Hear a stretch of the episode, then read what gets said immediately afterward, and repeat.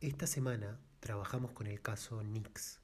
A los que presentaron el caso y vivieron toda la sesión, les pregunté, ¿qué palabra asociarías con el caso y por qué? Aquí sus respuestas.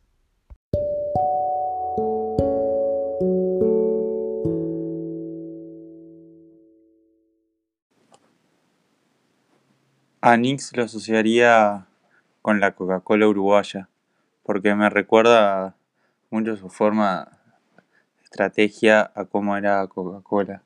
Se enfocaba mucho en llegar en por la parte emocional, tenía como su lujo, Nix tenía buena publicidad en comparación a las otras. Era como Coca-Cola en escala a Uruguay. La palabra con la que asociaría el caso de Nix es diversificación.